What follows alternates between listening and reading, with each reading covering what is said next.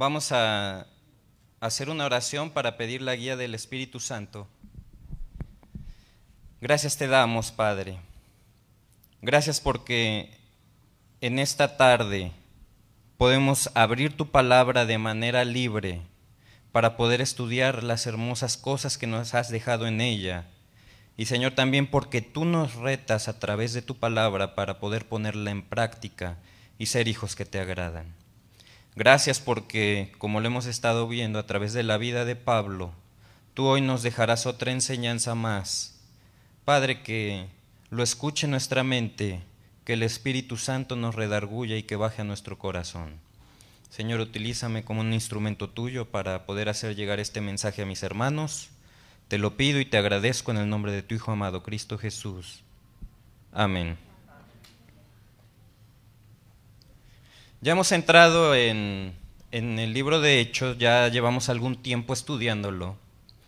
Y en ocasiones anteriores hemos hablado de cómo Pablo inicia un discurso a través del cual va a ser llamar, estando él en un lugar llamado Mileto, va a mandar a traer a unos ancianos de la iglesia de Éfeso, porque prácticamente lo que quería el apóstol Pablo era despedirse de la gente con la cual había trabajado durante un periodo de tres años.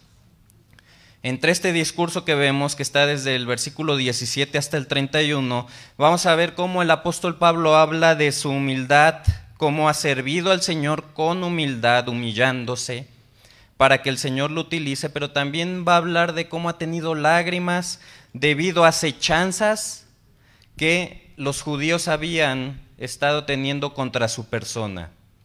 ¿Recuerdan cuando el Señor Jesucristo dijo que el discípulo no sería mayor que el maestro?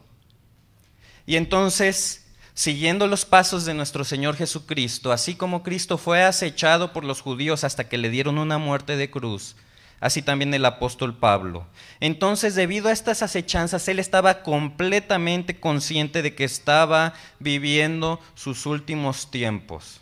Cuando llegamos al libro de Lucas, llega un momento en el que el Señor Jesucristo voltea sus ojos hacia Jerusalén y les dice, ha llegado el tiempo de que sea yo sacrificado. Y así el apóstol Pablo, siguiendo estos pasos de su maestro, también estaba disponiendo su rostro para subir a Jerusalén. Y como sabemos en la historia del apóstol Pablo, también recibiría el mismo trato de aquellos que habían crucificado al Señor Jesucristo. Entonces, en todo este discurso donde él se está despidiendo, a pesar de que él conocía que habría un desenlace fatal. ¿Por qué lo conocía el apóstol Pablo? Bueno, porque visitaba un lugar y los hermanos al despedirse le decían, bueno hermano Pablo, ha sido un gusto tenerte aquí. Sin embargo, el Espíritu nos ha revelado que vas a tener tribulación y cárceles. Y era un mensaje constante que el apóstol Pablo estaba recibiendo. Sin embargo, él no estimó su vida como algo más importante que el llamamiento que Dios le había hecho para cumplir en su ministerio. Así que, después de que Él le aclara a aquellos que le estaban escuchando, estos ancianos que fueron traídos de, de Éfeso a Mileto, entonces les empieza a decir, hermanos míos, ustedes no van a volver a ver mi rostro. Se estaba haciendo una despedida prácticamente con miras a la eternidad de volver a ver a estos hermanos, pero a pesar de la tristeza del momento, el apóstol Pablo les da a conocer que él tenía paz porque había trabajado de una manera tan ferviente con ellos que la sangre de ellos estaba libre de su cabeza. No había ni siquiera reservado alguno de los misterios de la, de la palabra que Dios le había dado para enseñarle a todos estos hermanos. Entonces él dirigía su vida con paz para poder ir hacia el final que Dios le había preparado en su vida. Y bueno, con este pensamiento empieza a marcar algunas consignas para estos hermanos y les dice, ¿saben qué hermanos? Ustedes son obispos de la iglesia. Ustedes están como sobreveedores de la iglesia en Éfeso. Y por lo tanto, ustedes tienen el compromiso con nuestro Señor Jesucristo de cuidar a las ovejas. ¿Por qué? Porque no son suyas. las ovejas es algo que nuestro Señor Jesucristo ha comprado con su propia sangre. Esto lo estoy parafraseando, estamos en Hechos 20, 17 al 31.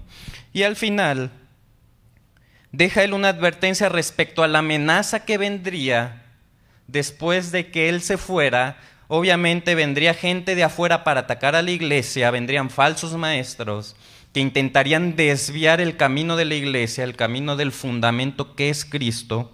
Y también incluso algunos de dentro de la iglesia intentarían también desviar el trabajo que había hecho el Señor. Sin embargo, Pablo les exhorta y les dice, ¿saben qué? Hay que velar y hay que recordar que pasamos mucho tiempo juntos. Yo los estuve discipulando, yo los estuve preparando para esto. Sin embargo, aquí es donde entramos al versículo 32, donde Pablo, como si ya fuera un moribundo, les va a exponer el testamento que estaba dejando como un legado para la iglesia de Éfeso. Ahora, como ustedes saben, cuando hay un enfermo terminal, cuando alguien tiene la oportunidad como ser humano de despedirse, agarra a la persona, trae a la gente, ¿verdad?, que es cercana a él, y entonces les empieza a decir que se reconcilien entre ellos, empieza a decir que necesita que haya unidad, ¿verdad? Busca personas adecuadas para poder dejar a cargo las cuestiones de la familia.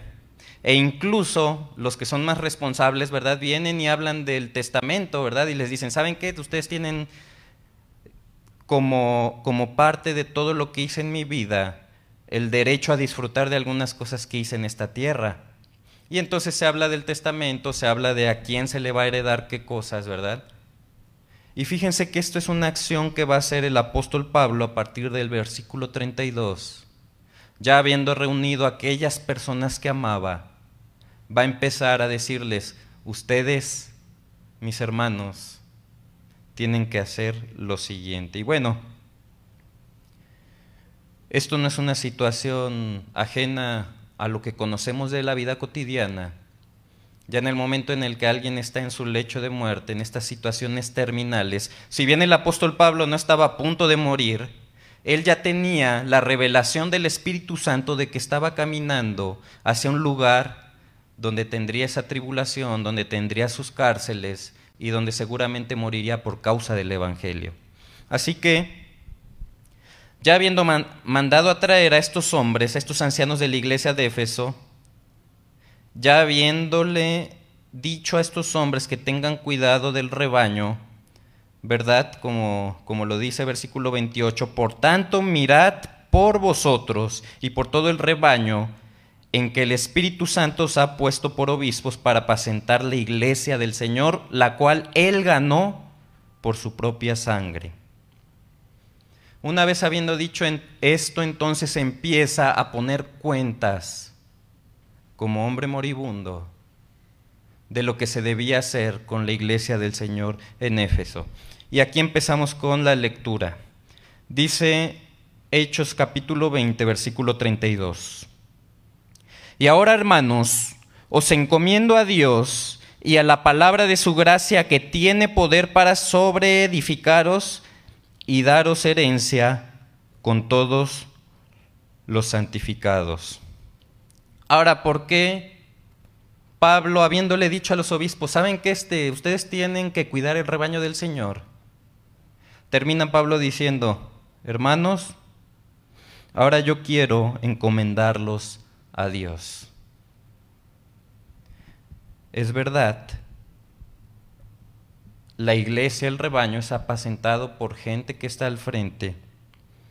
Pero sabes que la única encomienda que deja Pablo es dejar claro el fundamento de la iglesia, que es Dios mismo. Entonces, bajo esta premisa en la que nos vamos a mover, debemos entender que el único fundamento de la iglesia es nuestro Dios, no es la gente que está al frente. ¿Por qué? Porque la iglesia le pertenece al Señor y dice el pasaje, la iglesia que fue comprada con la sangre de Cristo. Así que esta encomienda de los santos no sería para los que podían ejercer un trabajo excepcional sobre los creyentes de Éfeso. Tal vez Pablo pudo haber dicho, ¿sabes qué? Este, si las ven apacentar la iglesia de Éfeso. Por ahí estaba Timoteo, por ahí estaban una serie de hombres que verdaderamente pudieron haber hecho un trabajo excepcional en la iglesia de Éfeso. Sin embargo, la encomienda de Pablo es a entender que ellos estaban completamente al cuidado de Dios mismo. Fíjense, acababa de mencionar, porque yo sé que después de mi partida entrarán en medio de vosotros lobos rapaces que no perdonarán al rebaño, y de vosotros mismos se levantarán hombres que hablen cosas perversas para arrastrar tras sí a los discípulos. Y esto era una preocupación genuina del apóstol Pablo. Pero sabes que la preocupación más genuina e-, es, que se fundaran sobre la roca que es nuestro Señor Jesucristo. Hay una parte de la palabra de Dios por ahí en Hebreos capítulo 12, versículo 2 que dice, corramos con paciencia la carrera que tenemos por delante, puestos los ojos en Jesús, el autor y consumador de la fe, el cual por el gozo puesto delante de él sufrió la cruz, menospreciando el oprobio y se sentó a la diestra del trono de Dios. Un hombre como Pablo sabía que la tarea del cuidado de la iglesia no podía depender de hombres. El cuidado de la iglesia es únicamente de nuestro Dios, porque Él es el pastor. Y entonces cuando nosotros vemos que el enfoque del creyente al momento de formar parte de una iglesia debe ser puestos los ojos en Jesús, el autor y consumador de la fe, entonces comprendemos por qué Pablo no quiso dejar al frente a algún otro hombre, sino que encomendó completamente la obra de la iglesia a Dios. Y así es como entonces el, versículo 32 dice, os encomiendo a Dios. Ahora sí, ¿tú crees que por ser hijo de Dios y pertenecer a una iglesia, esto significa que Estás místicamente sostenido por el ministerio de hombres y de pastores y de diáconos y de líderes de la iglesia, de, líderes de grupos pequeños. Si tú crees que esto es lo que te está sosteniendo en este momento en la iglesia local, tienes un grave error de enfoque. Porque tus ojos deben estar puestos en Jesús, el autor y consumador de la fe, porque Él es la roca y la palabra de Dios claramente va a hablar acerca de este fundamento y cómo nuestra vida cristiana está en Cristo. Vamos a ampliar este concepto en el siguiente punto. Pero hasta ahora, un hombre moribundo le está diciendo a la iglesia, los encomiendo a Dios. Pongan los ojos en Jesús, el autor y consumador de la fe. Ahora, no tan solo dice, bueno, porque muchas veces este, de manera sarcástica la gente dice, ¿sabes qué? Pues ahí te encomiendo a Dios, ¿no? Y es una forma de deshacerse de la responsabilidad personal de cuidar a alguien. Pero Pablo no lo estaba haciendo de esta manera porque no dijo aisladamente los encomiendo a Dios. Hay que Dios decida qué hacer con ustedes. Fíjense, los encomienda a Dios y más adelante el versículo 32 dice, y a la palabra de su gracia. ¿Sabes la magnitud que tiene la palabra de Dios en tu vida como creyente? ¿Tienes alguna idea del poder que emana de la palabra de Dios para la práctica diaria de la vida del creyente? Porque aquí Pablo sabía claramente que ya no podría estar presente con ellos. Incluso al final vamos a ver cómo se despide para siempre de este mundo de esos hombres que estaban ahí presentes pero él sabía que la palabra de Dios permanece, que la palabra de Dios no falla, que la palabra de Dios tiene consejo. Entonces no tan solo les dice, bueno, ahí los dejo a la buena de Dios, sino que les dice, también los encomiendo a la palabra de su gracia. Ahora, vamos a ver en muchos pasajes de la palabra de Dios el poder que tiene la palabra. Incluso yo los invitaría después de esto que escudriñen la palabra, que vayan, si quieren ir específicamente a un pasaje de la Biblia, vayan al Salmo 119.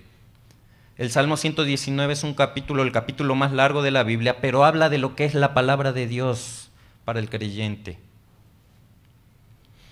No nos vamos a enfocar ni a profundizar en todo esto que es la palabra de Dios para nosotros. Sin embargo, como dice segunda de Timoteo 3, 16 y 17, toda la escritura es inspirada por Dios y útil para enseñar, para redarguir, para corregir, para instruir en justicia, a fin de que el hombre de Dios sea perfecto, enteramente preparado para toda buena obra. Toda la escritura es inspirada por Dios. Pablo sabía bajo la tutela de quién estaba dejando a la iglesia. Y era la palabra de Dios. Ahora, nos vamos a enfocar más en, no en lo que dicen los otros pasajes acerca de lo que puede hacer la palabra de Dios en nuestras vidas, sino de lo que dice Pablo en este pasaje que puede hacer la palabra. Fíjense, dice más adelante, versículo 32. Y ahora, hermanos, os, encomiendo a Dios y a la palabra de su gracia, que tiene poder para sobreedificaros. Bien decía mi papá hace un rato, este, me he dedicado un poco a cuestiones de construcción, no construcción muy profunda, no me he dedicado a meter cimientos y de ahí este, edificar. Sin embargo, puedo tener la confianza de que hay un cimiento donde voy a hacer algo y entonces venir y levantar algo encima de ello que al menos en confianza yo sé que va a aguantar, ¿verdad? Este, pongo tabla roca como tal, o sea, no, no es un peso muy fuerte que meto ahí, ¿verdad? Sin embargo, cuando vemos que la palabra de Dios habla de sobreedificar, tenemos que entender que estamos hablando de una obra arquitectónica. Estamos hablando de una obra que requiere materiales y esta es la analogía que va a ser la palabra de Dios. ¿Por qué? Porque tanto nuestra vida es una obra de Dios en la cual hay un perito y un arquitecto, lo dice la palabra y vamos a llegar a ello, pero también la iglesia se habla de ella como un edificio. Por lo tanto, tenemos que atender completamente a la analogía que hace la palabra de Dios para que entiendas qué es lo que está haciendo Dios en tu vida y qué es lo que quiere hacer con la iglesia. Y bueno, entendiendo esto, debes comprender que tanto tu vida como la iglesia es una constante obra. Es una obra que está en proceso, y siempre que Pablo hable de edificaciones es porque está usando esta analogía de la construcción. Incluso si vamos a 1 Corintios capítulo 3 versículo 9, fíjense lo que dice Pablo de, nosotros como obra de Dios, dice, porque nosotros somos colaboradores de Dios y vosotros sois labranza de Dios, edificio de Dios. Ya si te quedaba alguna duda de que eres una persona que está en obra y en construcción, bueno, ahora la palabra ya te lo dice, no me creas a mí, créele a la palabra. Y como tal aquí Pablo está diciendo, yo soy un colaborador de Dios y ustedes son la labranza. Y entonces Dios está construyendo un edificio en tu vida.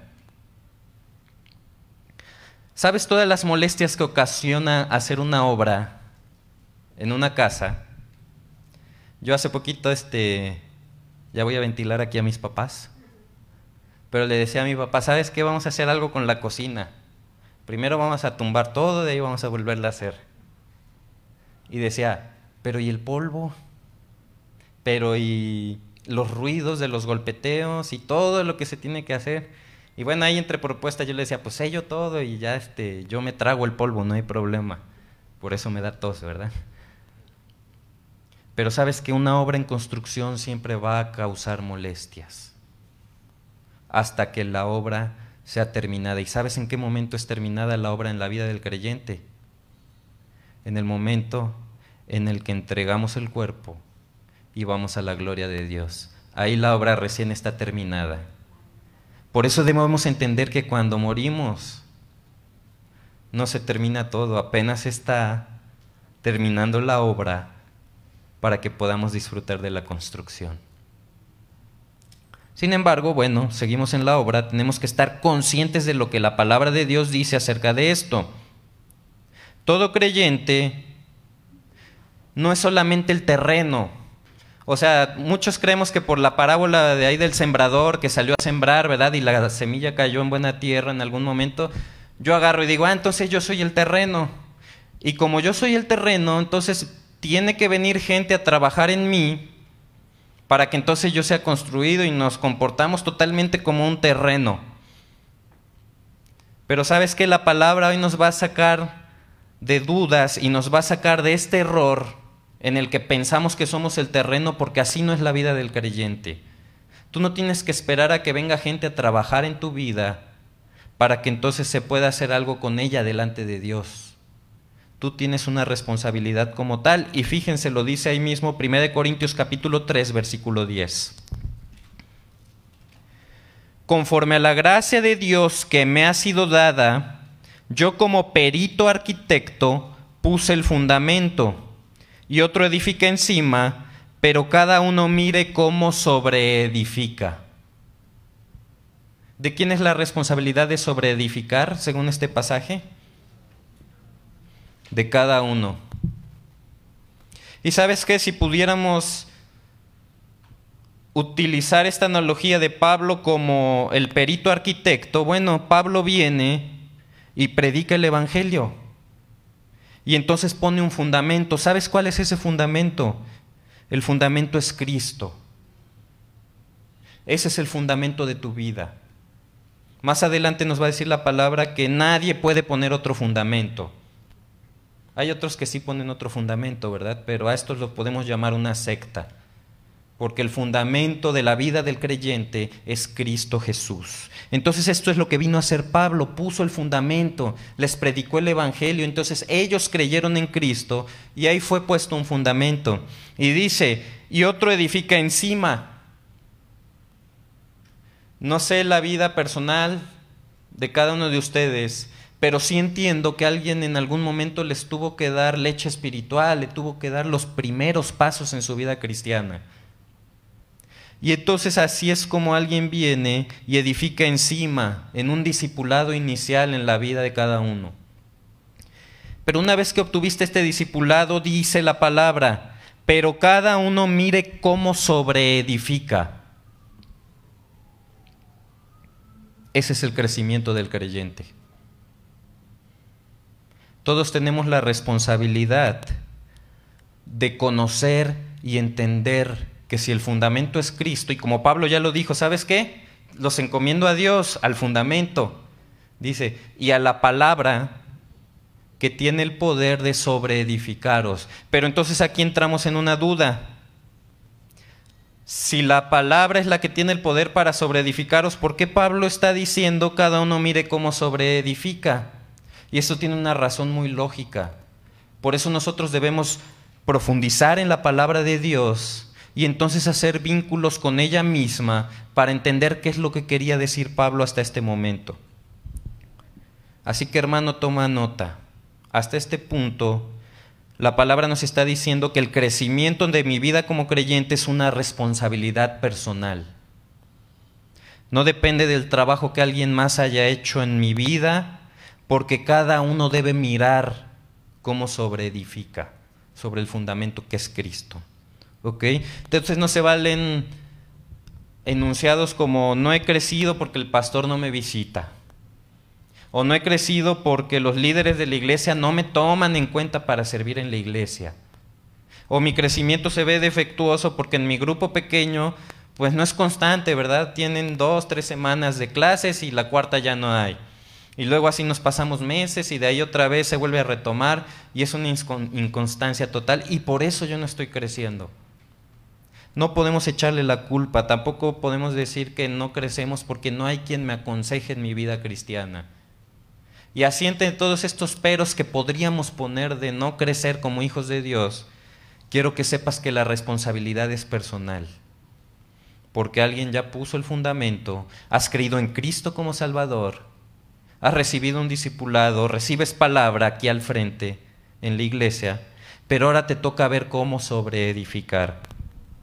Ahora, hablando un poco del fundamento, sabemos que nadie puede poner otro fundamento que el que está puesto, el cual es Jesucristo, dice 1 Corintios 3:10. Eso lo tenemos por claro. Ya les dije, si alguien más pone o enseña en alguna iglesia que hay otro fundamento aparte de Cristo, por ejemplo, hay algunos que dicen que el fundamento de la iglesia es Pedro, porque Cristo le dijo, este, pues tú eres Pedro y sobre esta roca edificaré mi iglesia y dices, ah, el fundamento es Pedro. Y de ahí surgió algo retorcido que se llaman los papas. Esto es una enseñanza retorcida donde el fundamento no es Cristo. Y la palabra es clara, nadie puede poner otro fundamento que no sea Cristo. Pero no te hace falta ir así a la iglesia de la competencia. ¿eh? ¿Por qué? Porque muchas veces en tu vida personal vienes y pones como fundamento de tu vida cristiana a mi líder. O pongo como fundamento de mi vida cristiana al que me predicó el Evangelio. Y entonces estás poniendo un fundamento diferente al que la palabra de Dios está diciendo que es el único fundamento que puedes tener. Y entonces, si oyes a alguien que dice, bueno, en esta iglesia el fundamento pues es algo más que Cristo, huye. Ese lugar no es un lugar de sana doctrina. ¿Ok? Ahora, si entiendes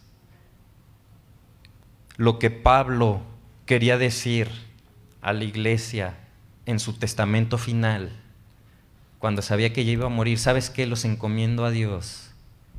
Les está diciendo, los encomiendo al fundamento. Si ustedes no tienen puestos los ojos en Jesús, se van a derrumbar porque el fundamento está puesto en falso. Pero si ya entendimos que entonces el fundamento está puesto en Cristo, ahora debo entender también claramente que la sobreedificación es un compromiso personal y debo empezar a dimensionar que esto no lo voy a poder hacer sin una guía. Por eso Pablo dice, los encomiendo a Dios, el fundamento, y a la palabra de su gracia. Y ahí está la guía. ¿Sabes qué? La palabra por sí misma, si tú vienes y la abres en tu sala y la tienes ahí puesta en un pedestal muy bonito, eso no va a hacer que tengas sobreedificación en tu vida. No existe la osmosis bíblica, ¿verdad? No puedo poner mi Biblia y dormirme encima de ella y esperar absorber las enseñanzas de la palabra. Eso no existe. Incluso podemos llegar a tratar la palabra de Dios como un fetiche, como algo que veneramos, ¿verdad? He visto a gente que luego pones la Biblia en el piso. No pongas la Biblia en el piso. Y no le obedece nada a la Biblia, pero no la pongas en el piso. Sabes que esto es fetichismo. Si tú le das más importancia a la impresión que al contenido, entonces tienes un grave problema de fetichismo. Pero si tú entiendes que la sobreedificación de tu vida como creyente depende del poder que tiene la palabra para hacerlo en tu vida, entonces vas a ir por el camino correcto. Ya estás encomendado al fundamento, ya sabes ahora que es tu responsabilidad sobreedificar, pero el poder que te, el que te va a dar el poder para eso es la palabra de Dios. Por eso ahora podemos entender el verdadero sentido de que Pablo haya encomendado a Dios, a la iglesia, y que también haya encomendado a la palabra la sobreedificación de la iglesia. Ahora, si ya tú ya lo entendiste que es un compromiso personal, entonces debes empezar a dimensionar que esto no lo vas a poder hacer sin la palabra. Porque dice, la palabra de su gracia que tiene poder para sobreedificarnos. ¿Entiendes el poder, el poder y la importancia que tiene el papel, el papel que juega la palabra de Dios en la edificación de tu vida como creyente? ¿De veras has dimensionado qué es lo que hace la palabra de Dios y esa responsabilidad que tienes de venir y consultar la palabra para que estés en constante contacto con la voluntad de Dios que fue expresada aquí? si tú lo quieres ver como, como una cuestión lógica, como silogismos, acabamos de leer que la sobreedificación es una responsabilidad del creyente. En segundo lugar, que la palabra tiene el poder para sobreedificarme. Por lo tanto, esto que estoy diciendo se llaman silogismos. Por lo tanto, es mi responsabilidad encomendarme a la palabra para mi edificación como creyente. Fíjate que lo que tú puedes hacer en tu propia vida como creyente solo se trata de encomendarte a Dios, escuchar a Dios, que Dios te instruya y entonces dejar que Dios actúe en tu, en tu vida. Pero tienes una responsabilidad, ir a la palabra. Un hombre moribundo deja en manos de Dios y de la palabra el crecimiento de la iglesia. Y aquí caben algunas preguntas pertinentes para tu vida. ¿Estás leyendo tu Biblia? O puedes pasar una semana por ahí viendo tu Biblia en la mesa, ¿verdad? Ahí está, doblada, tal vez en el asiento de atrás del carro, o hasta incluso en la cajuela del carro, ¿verdad? Cuando vas a ir a trabajar, la abres, ah, mira, ahí está mi Biblia, y le echas encima el portafolio. Y entonces estás sintiendo la necesidad de tener contacto con la tacto, con la tacto, con la tacto, con la tacto, con la tacto, con la tacto, con la tacto, con la tacto. Desayunas, vas a correr. Muchas veces este, unos dicen, no, yo sí oro. Sí es importante orar, pero orar es un camino de ida a Dios. Pero para que Dios me responda necesito un camino de vuelta y es la palabra. ¿Por qué? Porque si hablo pero no quiero escuchar, entonces eso no es genuino. O incluso tú dices que amas a Dios, pero no quieres escuchar la voz de Dios que nos dejó a través de este hermoso libro. Porque estas son incoherencias en la vida del creyente. Yo no puedo decirme creyente, ¿verdad? Si no quiero escuchar a aquel a quien digo que amo. ¿Cómo es cuando uno empieza una relación de noviazgo, verdad? ¿Sabes qué? No, sí, yo la escucho. Yo la dejo hablar todo lo que quiera. Yo le doy por su lado, ¿verdad? Ya luego uno se casa y, y ya este, los dos hablan, dice algún predicador, los dos hablan y los vecinos son los que escuchan, ¿verdad? Porque pura gritería. Pero aquí lo importante es, decídete escuchar la voz de Dios en tu vida porque eso es lo que te dará el poder para sobreedificar. Ahora, como la palabra dice, cada uno cuide cómo sobreedifica, quiere decir que puedes edificar mal encima del fundamento que es Cristo. O sea, no significa que si no estoy edificando nada este, bueno de la palabra, entonces no estoy haciendo nada. No, si estás edificando cosas. Pero fíjense lo que sigue diciendo 1 Corintios 3, 12 al 13. Si sobre este fundamento alguno edificare oro, plata, piedras preciosas, madera, heno, jarasca, la obra de cada uno se hará manifiesta, porque el día la declarará, pues por el fuego será revelada y la obra de cada uno, cual sea, el fuego la probará. Pero fíjate, sigue hablando de la edificación. Entonces tú tienes la responsabilidad de edificar oro, plata y piedras preciosas. ¿Qué pasa si tú, si tú traes estos elementos frente al fuego? Van a prevalecer. Pero si tú vienes y pones madera, heno y hojarasca, pues nos invitas para quemar unos bombones, ¿verdad? Porque no sirve más que para ser quemado la edificación que estás haciendo sobre el fundamento que es Cristo. Así que Fíjense cómo dice, si permaneciere la obra de alguno, versículo 14 y 15 de primera de Corintios 3, si permaneciere la obra de alguno que sobreedificó, recibirá recompensa. Si la obra de alguno se quemare, él sufrirá pérdida, si bien él mismo será salvo, aunque así como por fuego. La edificación tiene consecuencias y sabes que un día vamos a estar frente a un juicio que se llama el Tribunal de Cristo. Y en el Tribunal de Cristo es donde aquellas cosas que hicimos aquella edificación que pusimos sobre la roca, que es Cristo, será pasada por fuego. Y aquí hago un paréntesis. Muchas veces nos damos el derecho de creer que se está hablando de alguien en específico. Pero sabes que la palabra fue escrita para que tú la absorbieras personalmente. Muchas veces cometemos el error de decir, ¿sabes qué es que la palabra dice que me soporten? Porque si eres maduro me tienes que soportar. No, te está diciendo tú soporta. No, hagas, no te hagas el insoportable para hacer crecer a tu hermano, ¿verdad? Siempre la enseñanza de la palabra es directa y es personal. Y si en este momento está diciendo que tú tienes que sobreedificar y que tus obras y lo que sobreedificaste se puede quemar, te lo está diciendo Dios personalmente. No te permitas el derecho de pensar en alguien más, piensa en tu vida. Porque eso es lo que la palabra quiere. Y sabes que llegará el momento en el que estaremos delante de Cristo y Cristo no nos va a preguntar, ¿qué hicieron los líderes de tu iglesia?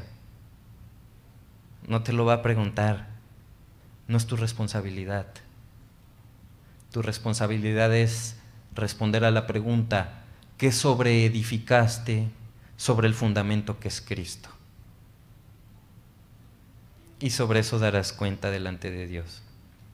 Así que mi invitación es, deja de preocuparte por otras cosas, preocúpate por cómo estás sobreedificando. Preocúpate porque verdaderamente el fundamento de tu vida cristiana sea el Señor Jesucristo. Ahora, estarás tú y Dios analizando tus acciones personales. No tan solo se menciona que la palabra de Dios tiene el poder para sobreedificarnos, sino también se mencionan otras cuestiones del poder de la palabra. Y dice,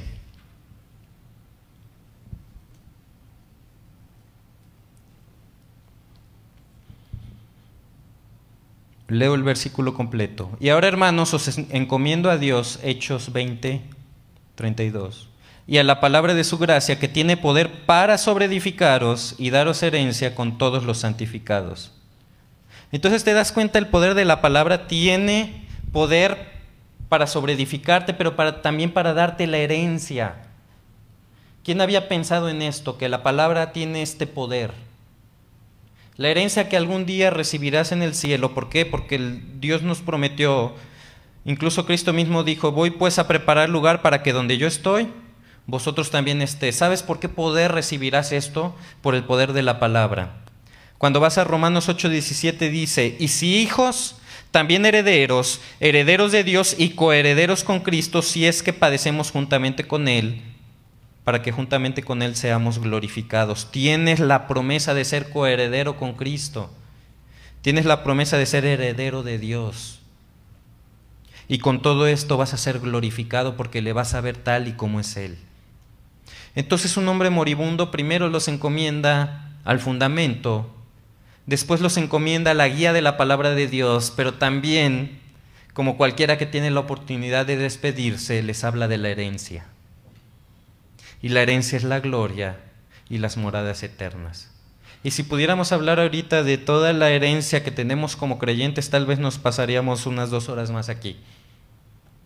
Si lo resumimos muy bien, porque son muchísimas las promesas de la palabra.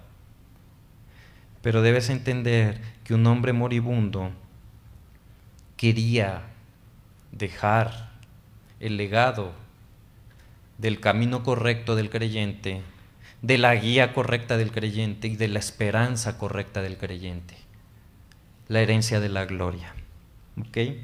Aquí vemos incluso en Efesios 1, 13 y 14, dice, en él también vosotros, habiendo oído la palabra de verdad, el evangelio de vuestra salvación, el fundamento, y habiendo creído en él, fuisteis sellados con el espíritu de la promesa, que es las arras de nuestra herencia. Espíritu Santo, arras, adelanto, promesa. Si el Espíritu Santo nos fue dado como arras, ver al Padre en el cielo será la conclusión de la herencia. Así que tenemos una herencia muy grande. Cimentados en el fundamento, sobre edificando con los principios de la palabra y puesta la mira en la herencia.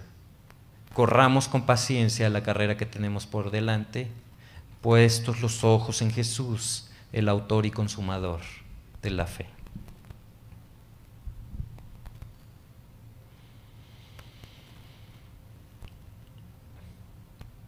Pablo no quiso que se confundiera la iglesia. Y dijo lo que sí era la herencia, pero también va a decir lo que no es la herencia. Fíjense de qué se trata en el creyente, versículo 33. ¿Ya vieron?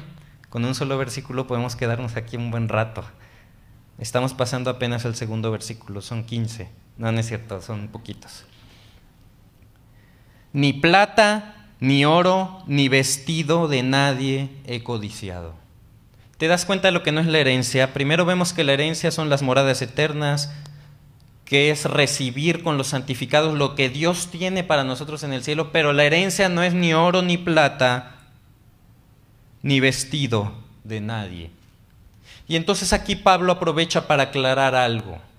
Yo ya me voy, tal vez vengan hombres malos. La palabra los guiará, ustedes sobreedificarán con la guía de la palabra, irán hacia la herencia, pero ojo, ni oro, ni plata, ni vestidos he codiciado.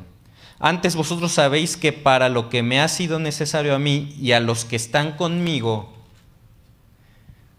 estas manos me han servido. Pregunta. Hace rato hablamos de la ofrenda.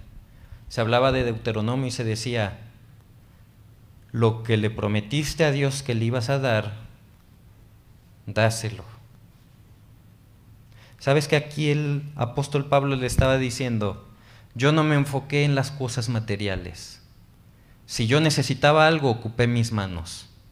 Y esto no significa que el que trabaja para el Evangelio no deba ganar del Evangelio. ¿Por qué? Porque dice la palabra que el obrero es digno de su salario. Sin embargo, aquí les estaba haciendo entender el enfoque correcto de hacia dónde iban como herederos y lo que no debían hacer, que era intentar sacar alguna ventaja de los bienes económicos. Pero recuerda, acabamos de mencionar, la palabra de Dios va en un sentido personal. Dios te está diciendo aquí, tus manos te han servido para algo. Y fíjense para qué deben servir nuestras manos. En todo os he enseñado que trabajando así se debe ayudar a los necesitados y recordar las palabras del Señor Jesús, que dijo, más bienaventurado es dar que recibir. Vas hacia la herencia, no te confundas. No se trata de sacar los bienes de la iglesia, sino que se trata de que tus manos sirvan para ayudar a los necesitados. Más bienaventurado es dar que recibir. ¿Y sabes esto de qué habla? Habla de un compromiso que tiene todo creyente con sus bienes materiales delante de Dios. Fíjate cómo en Lucas 16 del 10 al 13 se habla del mayordomo infiel. Y al final dice de esta parábola, el que es fiel en lo muy poco, también en lo más es fiel. Quiero que cambies esto que dice muy poco por riquezas materiales, porque ese es el sentido de la palabra. El que es muy fiel en las riquezas materiales, también en lo más es fiel. ¿Sabes qué es lo más? El Evangelio. Entonces, si eres muy fiel en las riquezas materiales, también en el Evangelio vas a ser fiel. Y el que en las riquezas materiales es injusto, también en el Evangelio va a ser injusto. Pues si en las riquezas injustas no fuisteis fieles, ¿quién les va a confiar lo verdadero? Y si en lo ajeno no fuisteis fieles, ¿quién os dará lo que es vuestro? Ningún siervo puede servir a dos señores porque aborrecerá al uno y amará al otro, o estimará al uno y menospreciará al otro. No podéis servir a Dios y a las riquezas. Lo muy poco son las riquezas materiales, pero este pasaje dice que es lo ajeno. para ti. ¿Sabes a quién pertenecen las riquezas del mundo? Le pertenecen a Dios. ¿Sabes cuánto le costó a Dios comprarte? Fuiste comprado por precio. Y cuando la palabra dice fuimos comprados por precio, es que Dios pagó el precio completo por nuestra salvación. ¿Qué parte de tus riquezas le pertenece a Dios? Todas. Ahora esto no significa que te cae la quincena, ¿verdad? Y vienes y la pones aquí a la iglesia.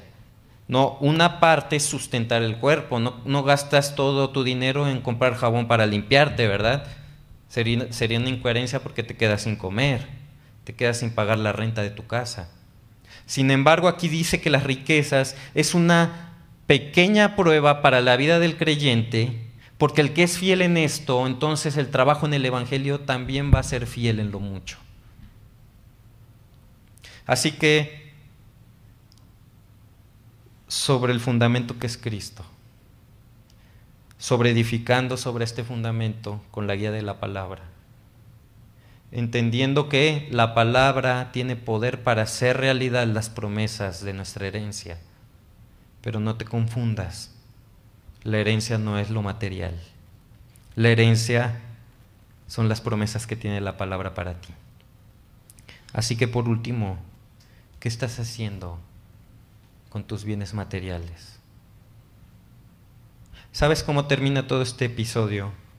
Ya una vez que Pablo habló de las últimas cosas que necesitaba que entendiera la iglesia de Éfeso, para entonces emprender su camino a Jerusalén y sufrir y padecer y tener tribulación, dice versículo 36, cuando hubo dicho estas cosas, se puso de rodillas y oró con todos ellos entonces hubo gran llanto de todos y echándose al cuello de Pablo le besaban.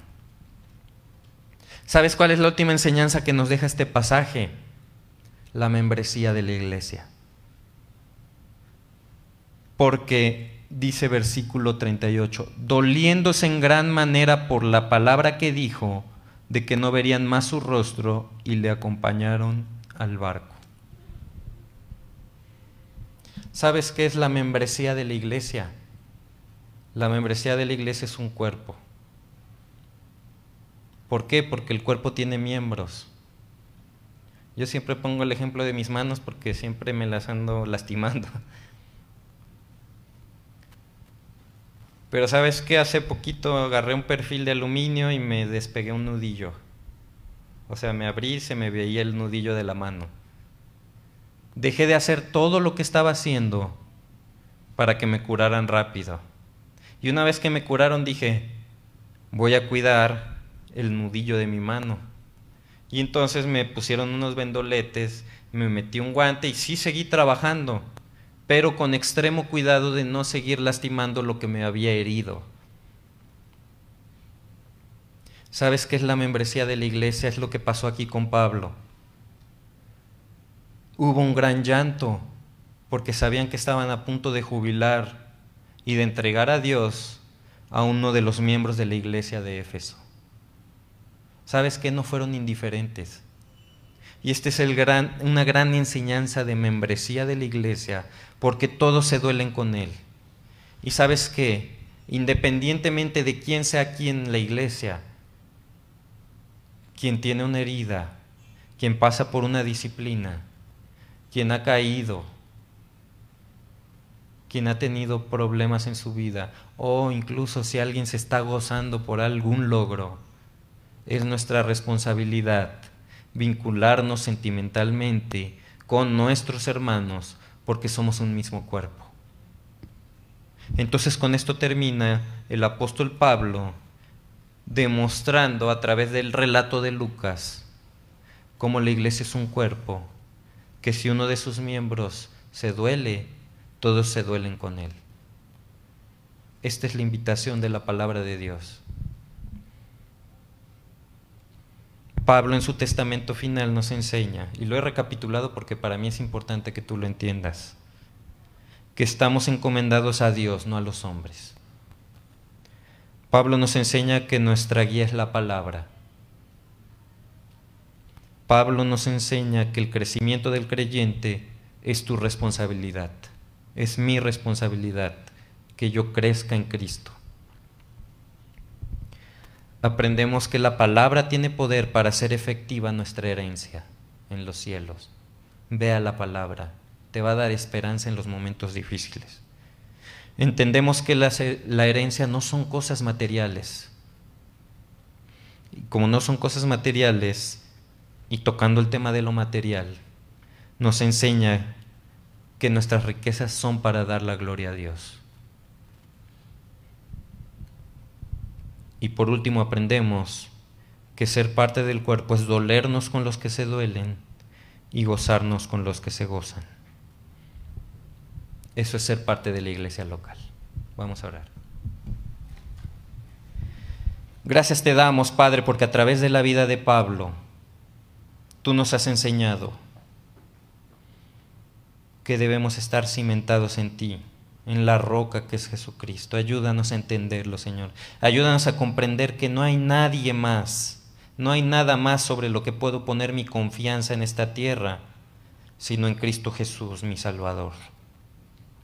Ayúdame a entender que tengo una responsabilidad, Padre, de acercarme a tu palabra y que a través de ella tú me ayudes a edificar cosas que permanezcan aunque sean pasadas por el fuego.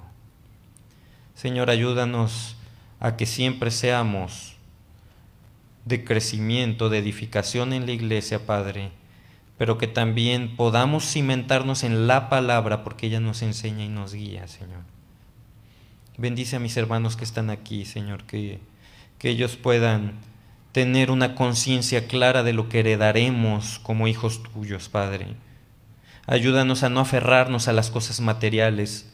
Ayúdanos a ser hijos tuyos que ocupen estos bienes para la edificación y para darte a ti la gloria, Señor, para ayudar a los que no tienen. Ayúdame a ser parte de la iglesia local, Señor.